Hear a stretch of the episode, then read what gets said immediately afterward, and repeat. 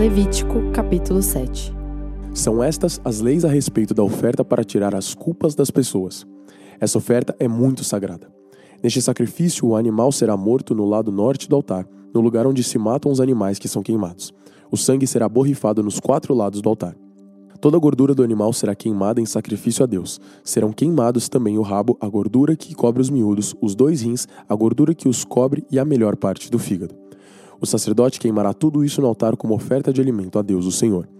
Esta é a oferta para tirar as culpas, e todo homem que seja de uma família de sacerdotes poderá comer dela.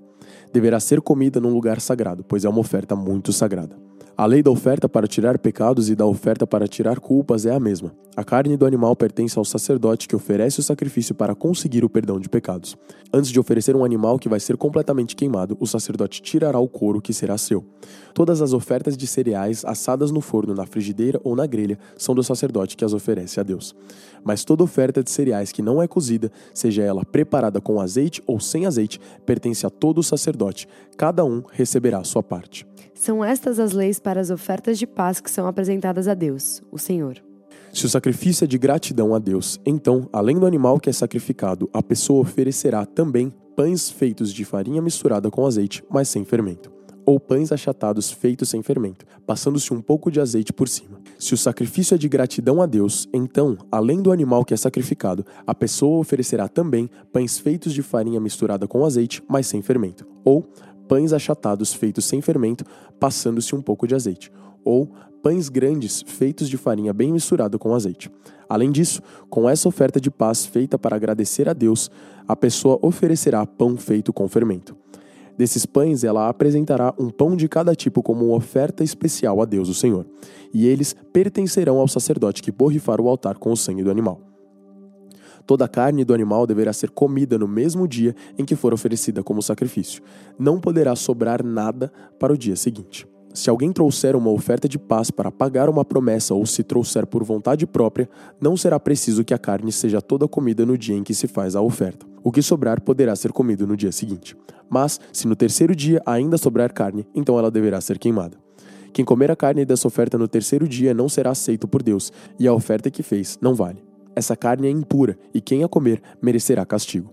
Se a carne tocar em qualquer coisa impura, então deverá ser queimada, não poderá ser comida. Qualquer pessoa que estiver pura poderá comer a carne da oferta de paz, mas se alguém que estiver impuro comer, então será expulso do meio do povo. E quem tocar em qualquer coisa impura, seja uma impureza humana ou um animal impuro, e depois comer a carne do sacrifício de paz, será expulso do meio do povo. O Senhor Deus mandou que Moisés dissesse ao povo o seguinte: Não comam gordura de gado, de carneiros e de cabritos. A gordura de um animal que tiver morte natural ou que for morto por animais selvagens não poderá ser comida, mas poderá ser usada para outros fins. Será expulsa do meio do povo qualquer pessoa que comer a gordura de um animal que for sacrificado a Deus o Senhor como oferta de alimento. Em todos os lugares onde morarem, os israelitas estarão proibidos de comer o sangue de animais ou de aves. Quem comer sangue será expulso do meio do povo. O Senhor Deus mandou que Moisés desse ao povo as seguintes leis. Quando alguém apresentar o seu sacrifício de paz, deverá oferecer ao Senhor parte do sacrifício como oferta especial. Com as próprias mãos ele dará a Deus essa oferta de alimento. O peito do animal e a gordura que cobre o peito serão apresentados ao Senhor como oferta especial. O sacerdote queimará a gordura no altar, mas o peito pertencerá aos sacerdotes. A coxa direita do animal morto como oferta de paz será do sacerdote, que oferece a Deus o sangue e a gordura do animal. O peito e a coxa do animal serão uma oferta especial que o Senhor toma dos israelitas e dá aos sacerdotes, que são descendentes de Arão. Eles terão direito para sempre a essas partes das ofertas de paz. São essas as partes dos animais oferecidos em sacrifício a Deus, o Senhor, que pertencem a Arão e seus descendentes, a partir do dia em que foram escolhidos para servirem como sacerdotes. No dia em que o Senhor os ordenou como sacerdotes, ele mandou que os israelitas dessem a eles essas partes dos sacrifícios. É uma lei que deverá ser obedecida para sempre por vocês e pelos seus descendentes. São essas, portanto, as leis a respeito das ofertas que são completamente queimadas, das ofertas de cereais, das ofertas para tirar pecados, das ofertas para tirar culpas, das ofertas da ordenação dos sacerdotes e das ofertas de paz. O Senhor deu essas leis a Moisés no Monte Sinai, no deserto, na ocasião em que Moisés mandou que o povo de Israel oferecesse os seus sacrifícios a Deus, o Senhor. Levítico capítulo 8 O Senhor Deus disse a Moisés: Leve Arão e os filhos dele até a entrada da tenda sagrada. Pegue as roupas sacerdotais, o azeite de ungir, o touro novo da oferta para tirar pecados, dois carneiros e uma cesta cheia de pães sem fermento. E mande que o povo todo se reúna em frente da tenda. Moisés fez o que o Senhor mandou, e o povo todo se reuniu em frente da tenda. Aí Moisés lhes disse: Vou fazer agora o que o Senhor mandou.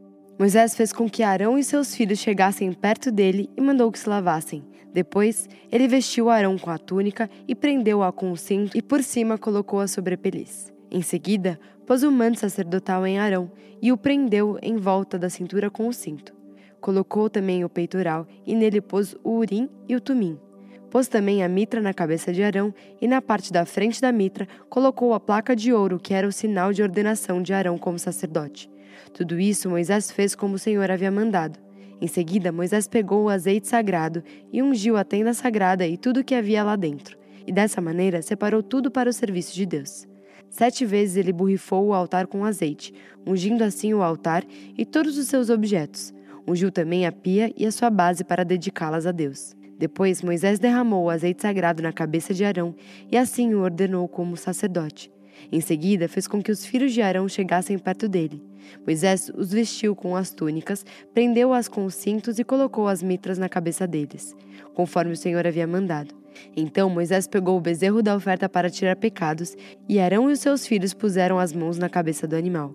Moisés matou o bezerro, pegou uma parte do sangue e com o dedo pôs o sangue nas quatro pontas do altar. Assim, ele purificou o altar. Em seguida, derramou o resto do sangue na base do altar. Dessa maneira, Moisés dedicou e purificou o altar.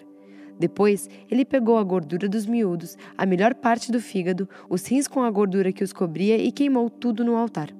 Levou o resto do animal, incluindo o couro, a carne e as tripas, e queimou tudo num lugar fora do acampamento, conforme o Senhor havia mandado. Depois Moisés pegou o carneiro que ia ser morto para oferta queimada, e Arão e os seus filhos puseram as mãos na cabeça do animal. Moisés matou o carneiro e com o sangue borrifou os quatro lados do altar.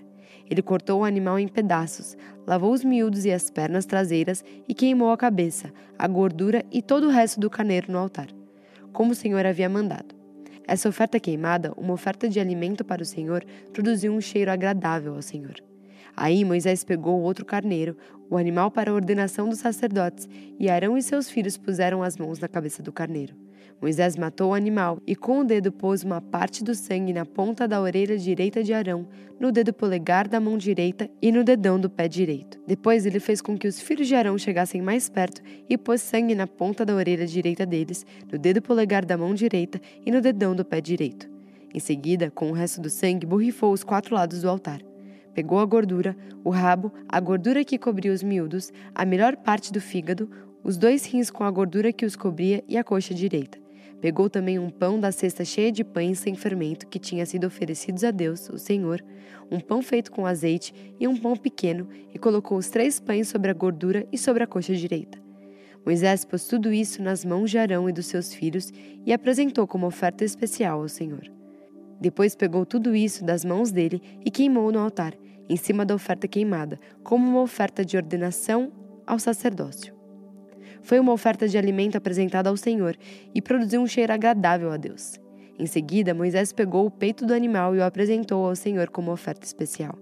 Moisés ficou com essa parte do carneiro, conforme o Senhor havia mandado. Moisés pegou uma parte do azeite sagrado e uma parte do sangue que estava no altar e os borrifou sobre Arão e sua roupa, e sobre os filhos de Arão e as suas roupas. Assim, ele dedicou ao serviço de Deus Arão e a sua roupa, e os filhos de Arão e as suas roupas. Moisés disse a Arão e aos seus filhos: Levem a carne até a entrada da tenda sagrada e ali cozinhem e comam a carne junto com o pão que está na cesta das ofertas feitas para a ordenação. Façam isso conforme as ordens que Deus mandou que eu desse a vocês.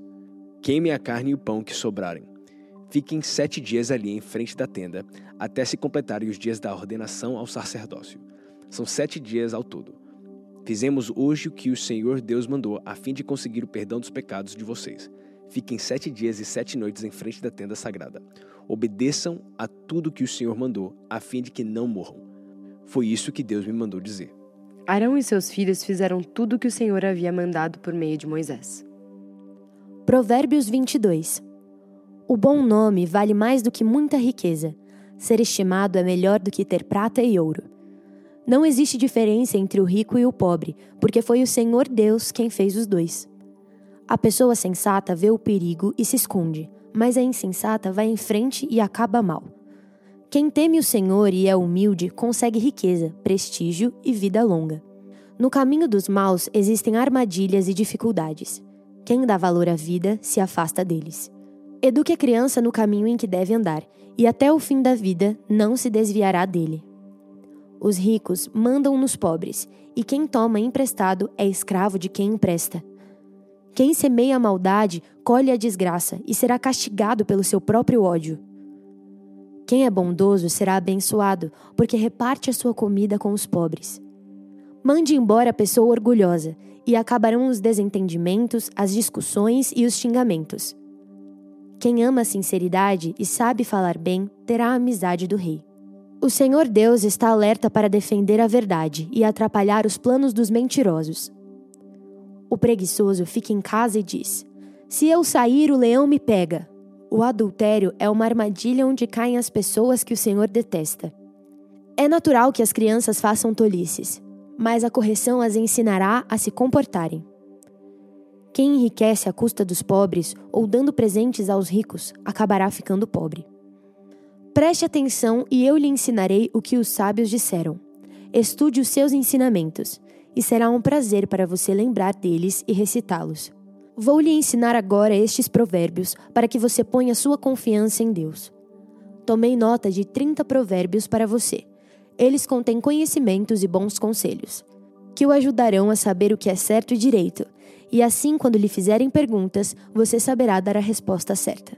Não tire vantagem do pobre só porque ele é pobre, nem se aproveite daqueles que não tiveram quem os defenda no tribunal pois o Senhor defenderá a causa deles e ameaçará a vida de quem os ameaçar. Não faça amizade com pessoas grosseiras ou violentas. Você poderá pegar os seus maus costumes e depois não conseguirá livrar-se deles. Não aceite ser fiador de ninguém, porque se você não puder pagar a dívida, levarão embora até a sua cama. Não mude de lugar os marcos de divisa de terras que os seus antepassados colocaram. Você conhece alguém que faz bem o seu trabalho?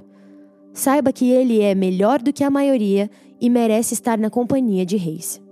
Mateus capítulo 10 Jesus chamou os seus doze discípulos e lhes deu autoridade para expulsar espíritos maus e curar todas as enfermidades e doenças graves. São estes os nomes dos doze apóstolos.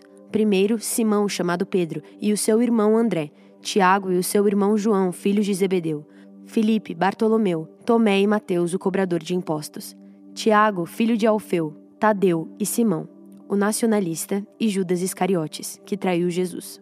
Jesus enviou esses doze homens, dando-lhes a seguinte ordem: Não vão aos lugares onde vivem os não-judeus, nem entrem na cidade dos samaritanos. Pelo contrário, procurem as ovelhas perdidas do povo de Israel. Vão e anunciem isto: o reino do céu está perto. Curem os leprosos e outros doentes, ressuscitem os mortos e expulsem os demônios. Vocês receberam sem pagar, portanto, deem sem cobrar não levem guardados no cinto nem ouro, nem prata, nem moedas de cobre. Nessa viagem, não levem sacola, nem uma túnica mais, nem sandálias, nem bengala para se apoiar, pois o trabalhador tem o direito de receber o que precisa para viver.